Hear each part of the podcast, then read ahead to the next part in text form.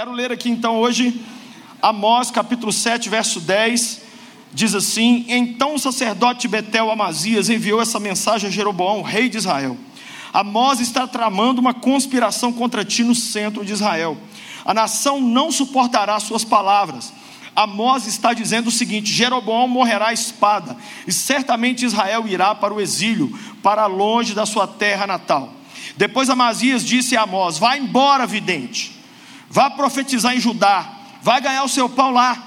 Não profetize mais em Betel, porque este é o santuário do rei e o templo do reino. Amós respondeu a Amazias: Eu não sou profeta, nem pertenço a nenhum grupo de profetas, apenas cuido do gado e faço colheitas de figos silvestres. Mas o Senhor me tirou do serviço junto ao rebanho e disse: Vá, profetiza a Israel, o meu povo. Jesus era completo no seu sacerdócio e na sua profecia. Ele transitava em todos os mundos com a maior facilidade. Você sabe que o sacerdote clama a Deus pelas pessoas e o profeta clama às pessoas em nome de Deus. E Jesus fazia isso com muita tranquilidade. Ele não tinha que ter um fundo musical. Ele, ele era muito fácil. Ele estava aqui com a viúva, aí ele já virava para os fariseus, falava alguma coisa, curava alguém. Uma dificuldade que eu percebo em muitos cristãos de hoje é de transitar. Muitos de nós achamos que a gente tem uma determinada marca e só pode fazer aquilo. Não. Eu quero te informar que se pegar um centroavante e colocar ele no gol, ele pode não pegar como goleiro, mas ele vai jogar no gol. Você pode não ser um profeta, pode não ser um sacerdote, pode não ter um dom de curar, mas Cristo pode profetizar através de você, pode usar seu sacerdócio e pode curar pessoas através de você. Não tem que chamar um demônio, expulsador de demônios profissional para expulsar um demônio. Qualquer cristão expulsa um demônio. Então nessa noite eu quero falar um pouquinho sobre profecia. Por quê? Porque eu vejo dois tipos de profetas: o profeta profissional, o profeta de berço o profeta treinado e o profeta boiadeiro. Fala comigo, profeta boiadeiro. Eu quero falar de profeta boiadeiro, até porque nós estamos perto de Goiânia aqui, né? E, e se você não souber alguma coisa de música sertaneja, você, você não merecia estar melhor tão perto de Goiânia. O que é profetizar? Profetizar é infectar a sociedade com bem. Quando Deus quer transformar a sociedade, Ele não manda um coach e nem um CEO de uma empresa, Ele manda um profeta. Porque sem profecia o povo se corrompe. E profeta é esse cara. É uma pena vocês não terem assistido Guerra nas Estrelas, o primeiro episódio quando Luke Skywalker, The Empire Strikes Back, quando o Império contra-ataca, Luke Skywalker vem com a nave e ele tem que dar um tiro só. E esse tiro tem que entrar no meio da estrela da morte e explodir. Quem sabe do que, é eu estou falando aqui? Pelo amor de Deus. E o Luke Skywalker fecha os olhos e ele tem a força. E aí eles falam, May the force be with you. E ele vem, e ele vem, e a música é muito doida. Eu sou nerd, gente, desculpe. E ele dá um tiro no coração do império e destrói Darth Vader e tudo do mal. Nós temos aqui nesse texto um cara que foi mandado para o centro do império profetizar na porta do rei e que causou a maior confusão. Eu quero nessa noite, pelo poder do Espírito de Jesus, ver levantar aqui profetas boiadeiros. O que, que é isso? É o profeta que ele não é de profissão, ele não foi treinado muitas vezes para isso, ele sabe trabalhar lá pegando figo, ele sabe cuidar do, do, gado, mas ele sabe no mesmo segundo pular para lado de cá e dar na cara do Satanás já com a profecia já. Deus, quando quer curar alguém, ele levanta profetas. A profecia cura, dá rumo, tira as trevas e mostra a opinião do próprio Deus. Sem profecia, nós não vamos saber os rumos que a nação brasileira precisa. Casamentos precisam de profecia, empresas precisam de profecia, os adolescentes precisam de profecia. E como que a gente profetiza, pastor? Três maneiras. Primeiro, com a pregação. A Bíblia diz em 1 Coríntios 14, 3, que quando você exorta, consola e ensina, você está profetizando. Também você pode profetizar quando você aconselha. Aconselha. A Bíblia diz que Eliseu aconselhava o rei de Judá sobre os lugares onde o rei da Síria colocava as tropas. Ele não chegava chupando o cano e falava, não, não tinha assim, diz o Senhor. Ele falava assim: se eu fosse você, Pegava essas tropas aí e punha no alto da montanha. Que esse demônio desse rei aí vai vir por lá, tá? Um conselho. Você pode profetizar sem fazer cara de profeta, sem ter jeito de profeta. É interessante que no Brasil é muito raro ouvir falar assim: Fulano é profeta. Na América e na Europa, esse aqui é o Bowles, profeta. Deus vai começar a levantar pessoas no Brasil com nome de profeta. E quando ele chegar em algum lugar, o povo vai tremer. Mas tem os profetas melhores ainda, que são os 007, meu irmão. É os boiadeiros. O que, que você é de profissão? Boiadeiro. Que boiadeiro o quê? Aquilo ali é só para enganar. O cara está dentro do Senado, mas ele é profeta. Ele está no salão de beleza, mas ela é profetisa. Ela vai fazer a unha da mulherada, profetizando na cabeça delas. Deus me deu o povo melhor do mundo para profetizar, que é adolescente, porque se você errar a profecia. É, é, é... você vai sair daqui hoje, vai começar a treinar o profético em você. Sabe o que é o problema de profecia? Quando é um só profetizando, faz é raiva. Mas quando tem muitos profetizando, você cria um ambiente. Olha um ar condicionado. Eu não sei quantos tem aqui. Se só um funcionar, sabe o que você fica? Você fica com raiva dele. Você fala assim: esse negócio não está funcionando direito. Mas não é culpa dele, é porque os outros estão parados com cara de mula, assistindo só ele trabalhar. Um profeta incomoda muita gente. Um grupo de profetas cria um ambiente para qualquer coisa acontecer. E eu vou te falar uma coisa: Deus está fazendo isso no Brasil. Os profetas estão saindo do anonimato, estão saindo da perseguição, estão saindo do casulo, e eles estão saindo do armário e se assumindo profetas de Deus. Terceira forma de profetizar é a forma sobrenatural. Como é que é a forma sobrenatural? Semana passada eu estava em Anápolis.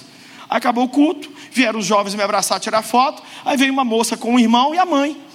Eu olhei para ela e falei assim: Você recebeu um convite para a semana que vem. Não vá, que você vai sofrer muito se você for. Gente, o mais legal de ser profeta é que dá vontade de fotografar a cara das pessoas. Aí eu falei assim: Mãe! Tipo, você falou. Falei: Nem sei quem é sua mãe, não, menina lesada. Pastor, ela ficou tão perturbada, gente.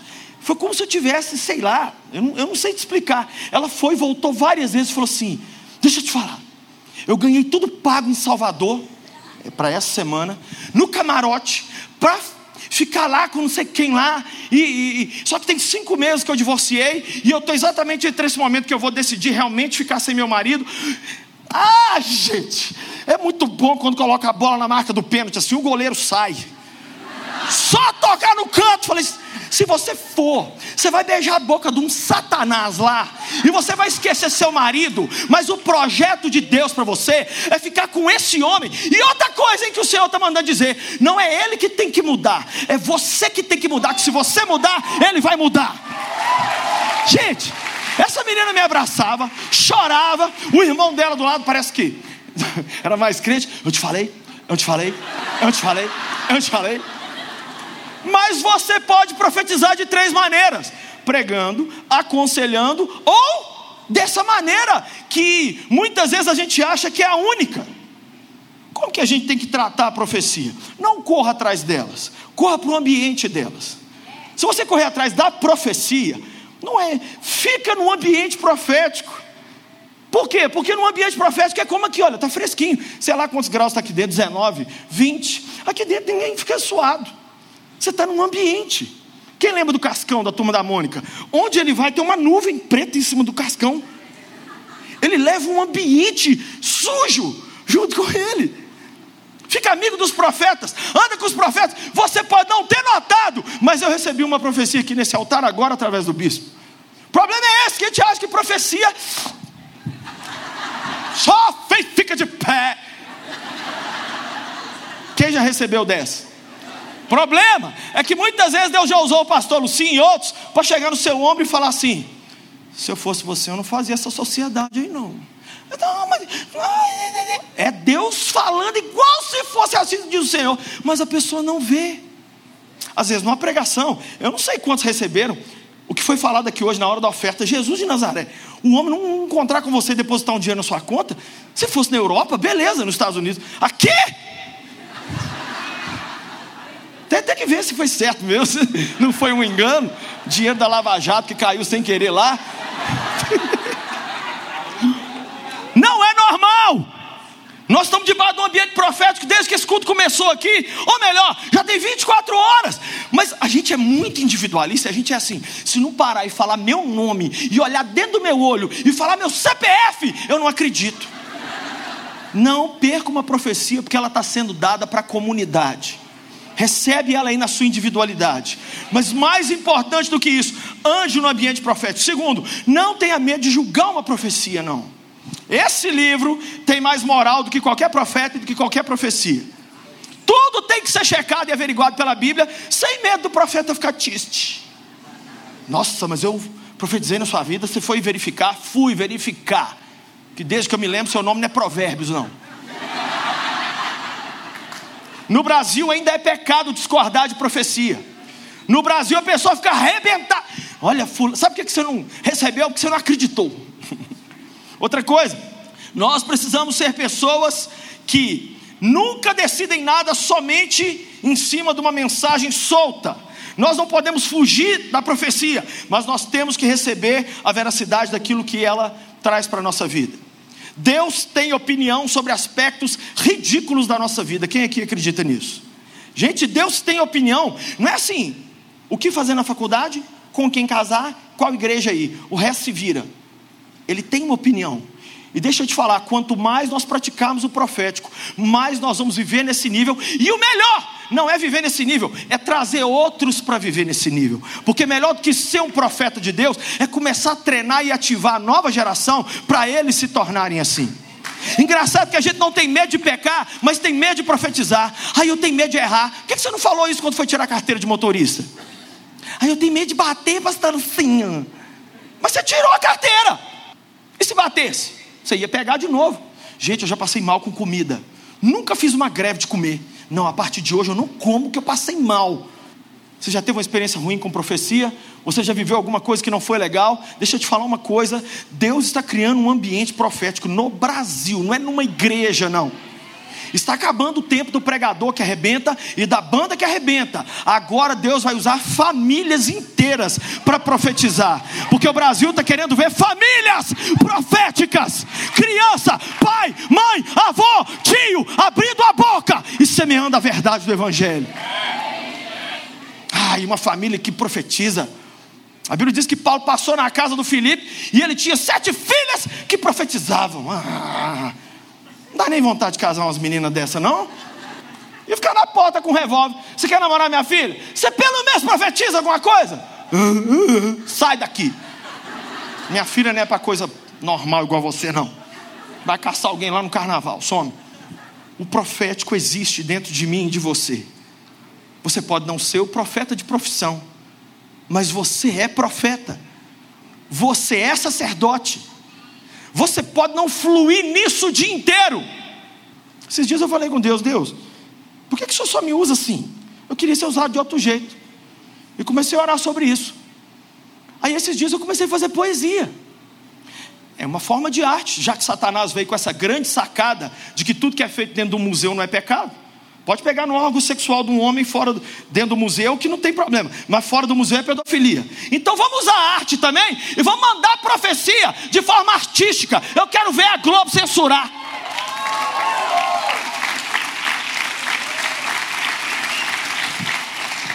Você pode profetizar cozinhando, você pode profetizar na política, você pode profetizar fazendo roubo, você pode profetizar no esporte, você pode profetizar. Não tem que ser desse jeitinho que eu estou fazendo aqui, não mas nós precisamos acordar nossos filhos e principalmente essa geração que está aí hoje, para que o profético seja um real na vida deles e que eles façam isso com seus filhos. Essa é a grande herança que a igreja brasileira tem que deixar para a nova geração: tirar os meninos do cristianismo de manutenção e colocar eles aterrorizando esse mundo. No carnaval, meu coração dói, porque os profetas do trielétrico não têm medo de declarar todo tipo de. Tá de falar tudo aqui. Todo tipo de safadeza em cima dos nossos filhos. E aí ele chega em casa, a gente olha, É, menino, se você continuar assim, você não muda, não, hein? Ô, oh, mãe, abre a boca sua para falar alguma coisa com essa menina. Declara a vida. Nesse vale de osso seco aí, abraça seu filho e fala: seu menino, você não está entendendo. Eu quero ser seu amigo, porque amanhã Deus vai te usar tanto que eu vou falar assim: sabe quem criou ele? Eu. Ele vai ficar te olhando com aquela cara assim: nossa, mãe, você bebeu o quê? Esse texto mexe muito comigo. Porque nós temos dois tipos de profetas aqui hoje à noite. Alguns treinados. E quando eu digo treinado, eu não digo mecânico. A Bíblia nos fala em 1 Reis da escola de profetas. É legal você sentar e aprender, não tem erro nenhum nisso. Eu estudo muito a vida dos profetas, mas Deus quer usar esse novo tipo de profeta. O cara, quando foi confrontado, disse: Opa, eu não sou profeta. Eu sou boiadeiro, vaqueiro e catador de figo. Mas o Senhor, quem consegue imaginar ele falando no segundo verso com os dentes travados? Mas o Senhor me tirou de trás do gado e falou: Pega, tio, pega.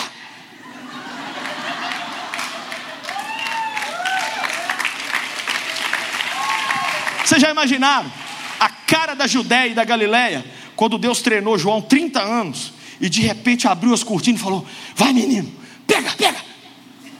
E todo mundo ficava assim: Quem é esse cara? Quem é esse cara? Que está batizando todo mundo? Segundo Jesus, o maior profeta que já viveu. Os profetas estão aqui no nosso meio. Deus está querendo que a gente abra nossos lábios e comece a profetizar. Tem alguém aqui que vai profetizar? O ministério profético é o mais necessário nos dias atuais, porque senão o povo se corrompe. Temos que ativar o profeta, porque Joel capítulo 2 diz: Vossos filhos e vossas filhas profetizarão. Cadê a profecia desses meninos? Eu estou querendo ser pai para ouvir meus filhos profetizar, não é só para eu falar na cabeça deles, não. Crianças e adolescentes vão começar a passar nós mais velhos, e eu quero que isso aconteça mesmo, porque esses meninos é que vão ensinar o Brasil o que é viver e se mover numa atmosfera cheia do poder de Jesus. Se prepare dentro da sua casa e comece a treinar esses meninos. Começa a treiná-los para isso. Jeremias 15, olha o que diz em Jeremias 15, 19. Assim respondeu o Senhor: Se você se arrepender, eu restaurarei, para que você possa me servir. Se você disser palavras de valor e não indignas, será o meu porta-voz. Deixe esse povo vir até você, mas você não irá até ele. Eu vejo nesse verso os pré-requisitos para a gente se tornar profeta. Primeiro, se arrependa. Se arrepender de quê? Outro dia, sabe o que Jesus me falou? Eu guardei meus tesouros dentro de você. Se você não entregar meus tesouros, você é ladrão. Imagina o bispo me dar 100 mil reais e uma lista de nome para eu entregar 3 mil, 5 mil, 8 mil e eu falar assim: vou ficar com esse dinheiro. Eu estou roubando. Tudo que Cristo deposita na nossa vida é para ser distribuído. Profecia guardada fala de falta de amor pelo próximo. Quando você ama, você profetiza, porque a base da profecia é o amor. Você ama tanto aquela menina sonsa da semana passada que você não quer vá se perder no carnaval da Bahia. Aí você manda a letra na cara dela, com a mãe perto, com o filho, com quem quiser. E se ficar olhando um cara ruim, profetiza para eles também. Quem está entendendo o que eu estou falando? Não tem que mudar seu tom de voz. Pode ser assim mesmo. Do seu jeito. Conheci uma irmã em Governador Valadares. Gente, pensa uma pessoa que era uma dificuldade para ouvir ela falar. É só ouvir a letra S. Ela falava assim. Uma doninha essas de casa. Mas a mulher, que, que é aquilo? Nunca me viu na vida. Eu entrei na casa dela e ouvi aquele monte de S. A mulher me.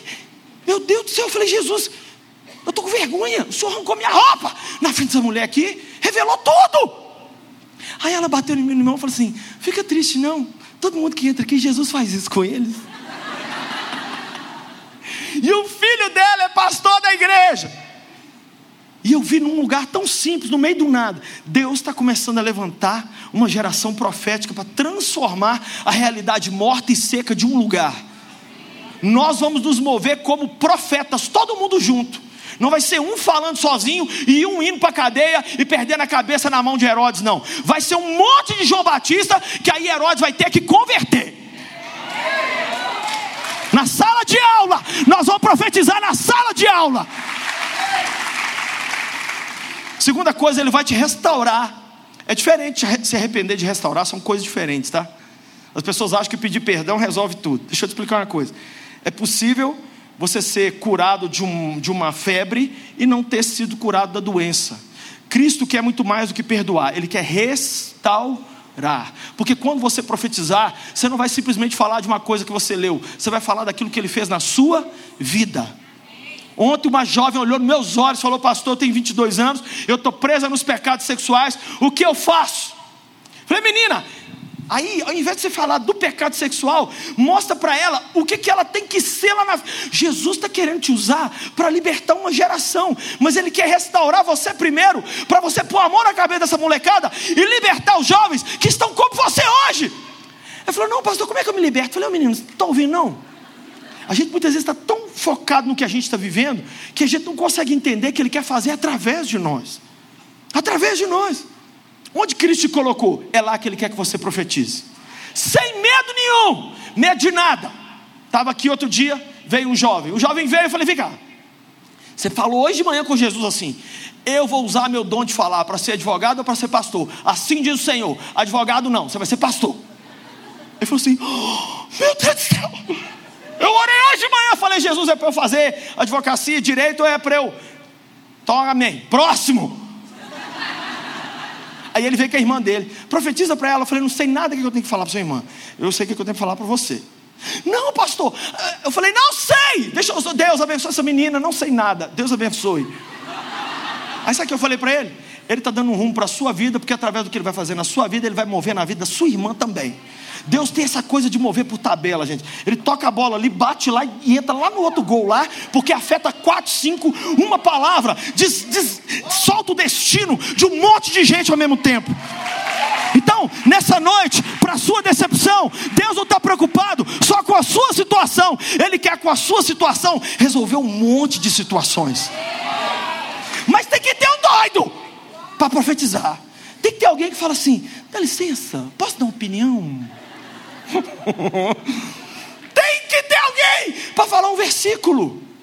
Tem que ter alguém para falar assim: posso fazer uma oração por você? Cara, você é Uber, não tem nada melhor para profetizar do que dentro de um Uber. A pessoa vai sair de um carro em movimento. Você fala, olha, eu sei que você tem que me dar umas estrelinhas no final, então deixa eu mandar um negócio aqui para você me dar cinco estrelas. Quando você entrou nesse. Gente, um dia eu entrei num táxi em Nova York. O cara era de Bangladesh. Quando eu entrei no táxi, eu falei assim: de que religião é o senhor? Ele falou: I am Muslim. Eu sou muçulmano. E começou a falar. E ele foi falando que a gente ama Maomé, que a gente isso e aquilo. E aqui esse táxi em Nova York só tem um buraquinho assim para você passar o dinheiro. Aí ele foi falando, falando. Eu pus o dedo no buraquinho e falei assim: Mas você veio para Bangladesh e os seus filhos estão todos na cocaína. E você está separando da sua mulher. E Deus me pôs nesse táxi para te dizer que Ele se importa com você e Ele te ama. Gente, sabe o que o homem fez? Ele estava me olhando pelo retrovisor. Ele virou o retrovisor. Falei, morri. Muçulmano. E aí eu falei, ele estava me levando para a igreja que eu ia pregar no Brooklyn. Ele, ele fechou a cara. Falei, então eu vou morrer mesmo, ele vai escutar tudo. Falei tudo.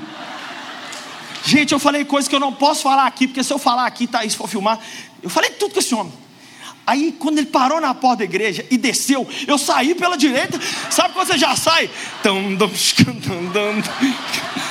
Ele veio pro meu lado, carinha de Osama, assim, baixinho com a cara de terra. E veio para mim. E veio, eu falei, Jesus. Ele me abraçou assim e falou assim: Thank you. Obrigado. Hoje Deus andou no meu táxi. Aí eu fiquei corajoso. Falei, vamos entrar para a igreja. Eu falei assim: vamos entrar para a igreja? Ele falou assim: ah, eu não posso, eu estou no meu horário. Falei, esconde o carro ali, ó. Porque eles têm fiscais. Aí ele entrou para a igreja. E eu falei com ele: o seu Deus não está dando conta do seu casamento. Que Deusinho é esse? Esses meninos tudo cheirador de pó. Vão, vão, Jesus é o Senhor. Dentro do táxi, você pode ser um profeta.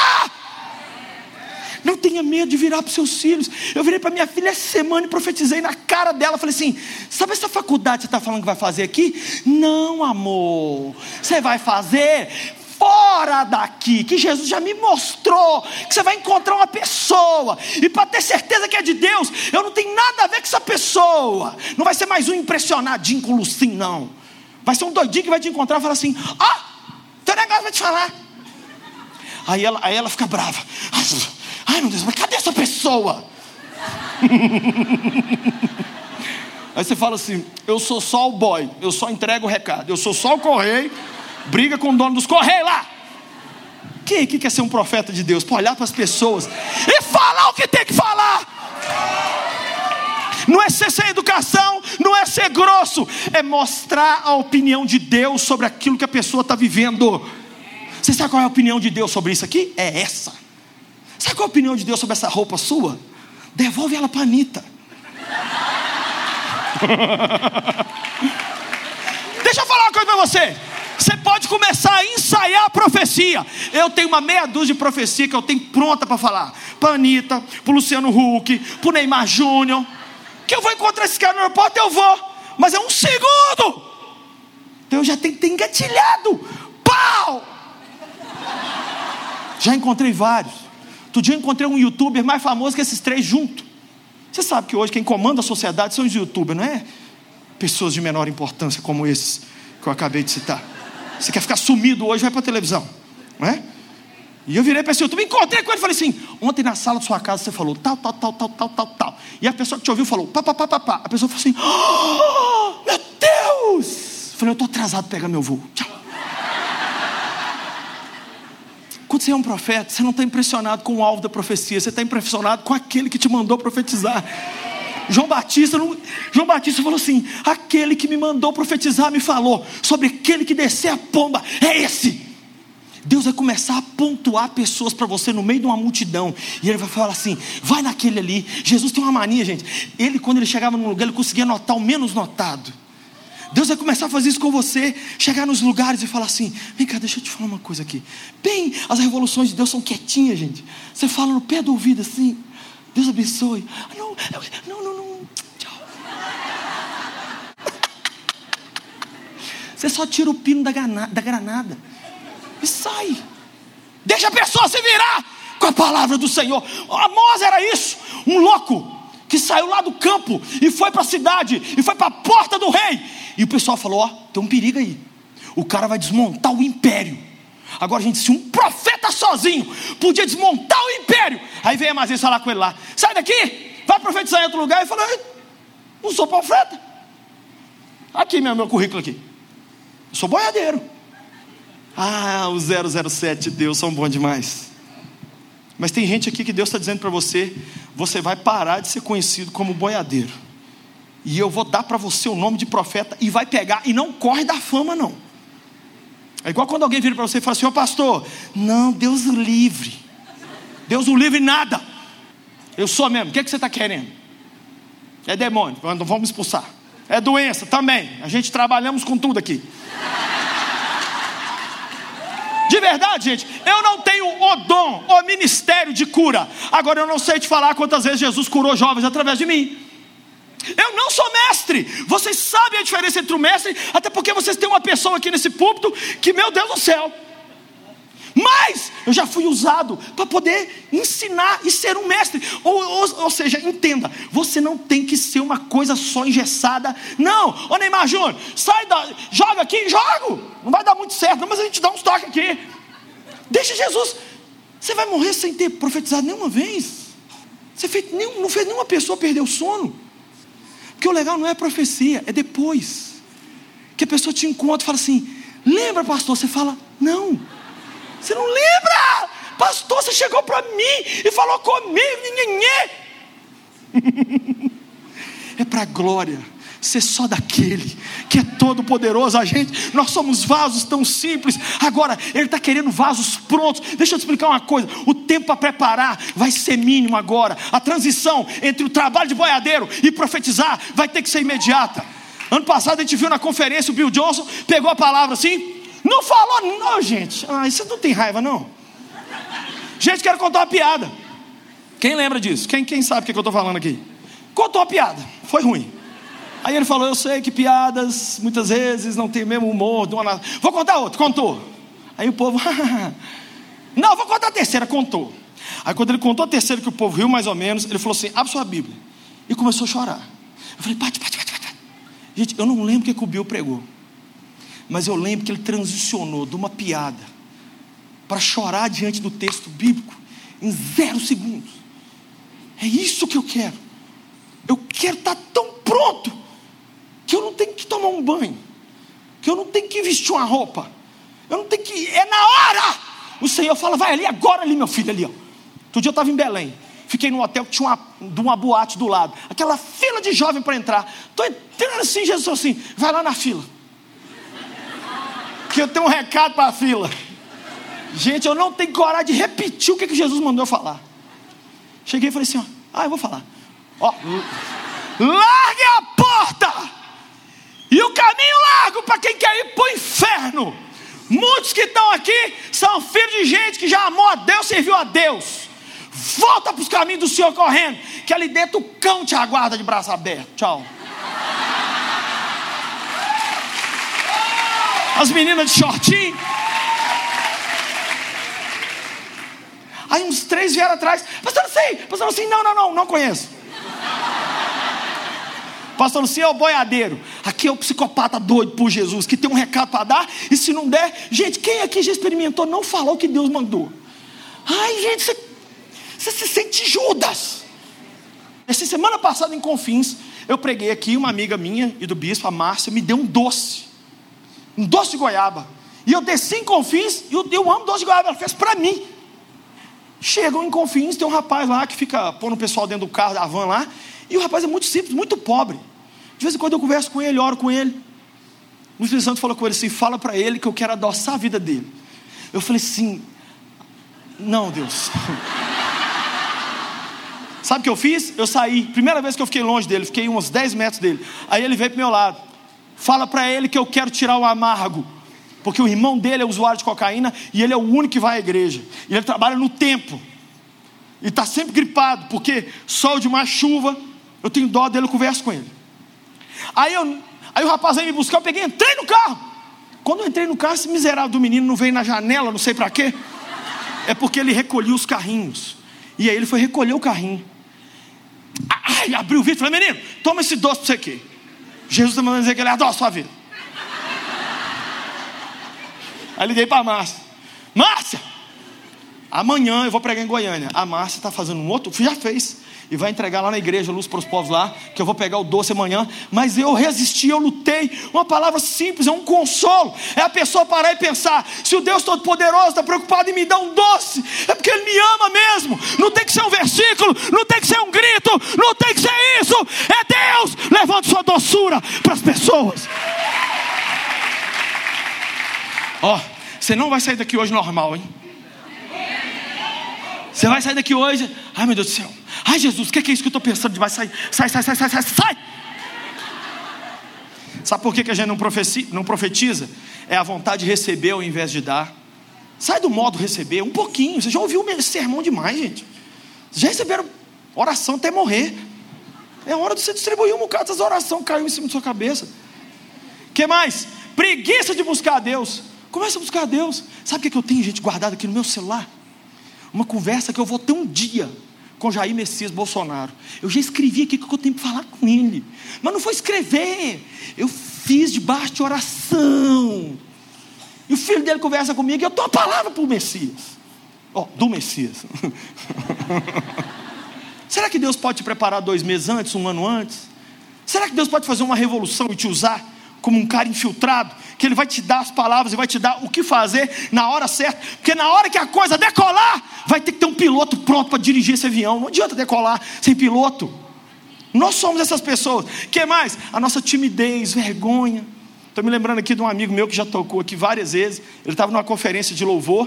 E ele estava com um outro amigo meu que também já tocou aqui várias vezes. E os dois assim no altar, o Espírito Santo falou assim: fala para ele o que eu tenho para te dizer, o que eu tenho a dizer. Ele falou: Deus, essa palavra é muito dura, eu não vou falar. O Senhor falou assim: se você começar a não entregar meus recados, eu vou parar de falar com vocês meus recados. Ele pegou e olhou para mim e falou assim: Ô Lucinha, eu aprendi como é que entrega os recados de Deus. Entrega olhando para o alto, sim. Falei assim: Jesus está mandando falar com você. Blá, blá, blá. Não tenha vergonha. E se você errar, pede perdão. Eu já, eu já errei profecia. Por isso que eu gosto de adolescente, que eu treino com eles. Não estou brincando aqui com você, não.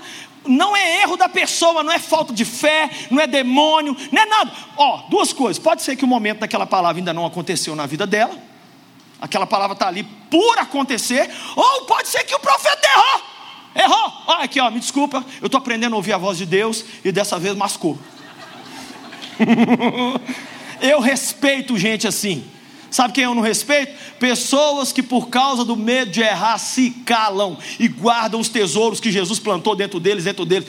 Põe esse negócio para fora. Já dizia doutor Miles, nós temos que morrer vazio. Vazio de quê? Vazio dos tesouros que ele plantou em nós. Chega para as pessoas e fala tudo.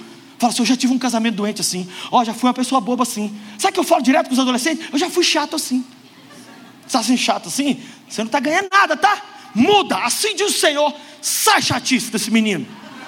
Não estou brincando. Ontem uma pessoa chegou perto de mim e falou assim: Você foi usado por Deus para Deus tirar a minha chatice, que eu estou insuportável dentro de casa. Gente, essas mães estão devendo favor a nós. Por que, que as pessoas não profetizam? Vida corrida, medo de ser rejeitado e rotulado de freak, de insano. Ih, lá vem o doidinho que entrega a palavra. Isso mesmo! Doidinho com força. Vocês são doidos por causa de partido político, por causa de Flamengo? Tem disso não. Aqui, meu filho, você pegou um doido na reta. Tem algum louco aqui de verdade por Jesus aqui? Ou às vezes você fala assim, eu não sei falar, como Jeremias. Deus usa os boiadeiros. Por causa dos seus dilemas pessoais, por não amar as pessoas. E eu quero encerrar dizendo como que o profético surgiu em mim. Sabe como? Primeiro, eu comecei a amar adolescentes e jovens. Só amar. Eu não sabia o que fazer. Ficar só amando os miseráveis. Ai, gente, esses meninos precisam de Deus. Ai. Aí chega um momento que você passa dessa fase. O profético nasce quando a gente passa para uma outra fase. Outra fase. Surgiu o desejo de fazer alguma coisa. É igual quando você ouve uma notícia de uma morte, de um acidente. Primeiro você chora, depois você fala assim: eu tenho que fazer alguma coisa. A gente fez semana passada um culto lá em Brumadinho, mas primeiro a gente chorou. Aí eu falei: não, vamos fazer um culto. O meu amigo o Espírito Santo me consolou quando minha mãe morreu. Eu vou lá falar para eles que ninguém tem nada para falar para eles. Sabe o que, que Brumadinho aconteceu? Não sei. Sabe o que é não sei? É o maior ato do ser humano de se dobrar diante da soberania de Deus. Quando você diz não sei, você está dizendo eu me curvo diante daquele que sabe tudo e não tem que dar explicação. Mas eu estou aqui para te dar um abraço em nome do Espírito Santo. E aquele que foi lá dentro da minha casa e me ajudou no dia que eu sepultei minha mãe, ele vai te ajudar. Ah, gente, não tenha medo. Não há situação que Deus não tenha alguma coisa para fazer. Terceiro, eu comecei a aconselhar os jovens. Leva um para um canto, leva um para o outro. Nessa época, sabe o que eu virei? Capelão de uma escola. Gente, eu atendia adolescente até morrer. Atendia, atendia, atendia. Eu me lembro de um. Sabe o que eu falei para ele? Você tem 17 anos. Você não pode dirigir um carro turbo hoje. Não, mas meu pai está me dando. Eu falei, você não tem condições. Você vai morrer, menino. Não, você é muito louco no volante. Você não devolve esse carro. Ó, Jesus está mandando eu te falar, devolve esse carro. Eu sepultei esse menino, gente, porque ele não, ele pegou o carro, enfiou o carro dentro de um poste. Não é brincadeira, não. Aí depois eu parei de, parei de aconselhar, não, continuei aconselhando, comecei a pregar. Pregava nada, até hoje. Eu prego, eu prego tão simples. Outro dia, gente, eu estava vendo, não tem vergonha de falar, não. R.R. Soares pregando, olha ele pregando. Já que eu queria ver Jesus. Aí ele subiu numa árvore. Aí Jesus falou: Ó, oh, vou comer na sua casa. E o povo falou: Que veio. Jesus não sabe nem que esse menino é um demoniado. Aí na casa dele ele falou: Ó, vou dar metade dos meus bens. Acabou. O que é Jesus? Deus usará a boca mais próxima daquele a quem Ele quer entregar um recado. Você pode ser uma pessoa que tem arroz com feijão só, mas vai alimentar uma multidão se você for uma pessoa que souber abrir seus lábios para poder cuidar de alguém.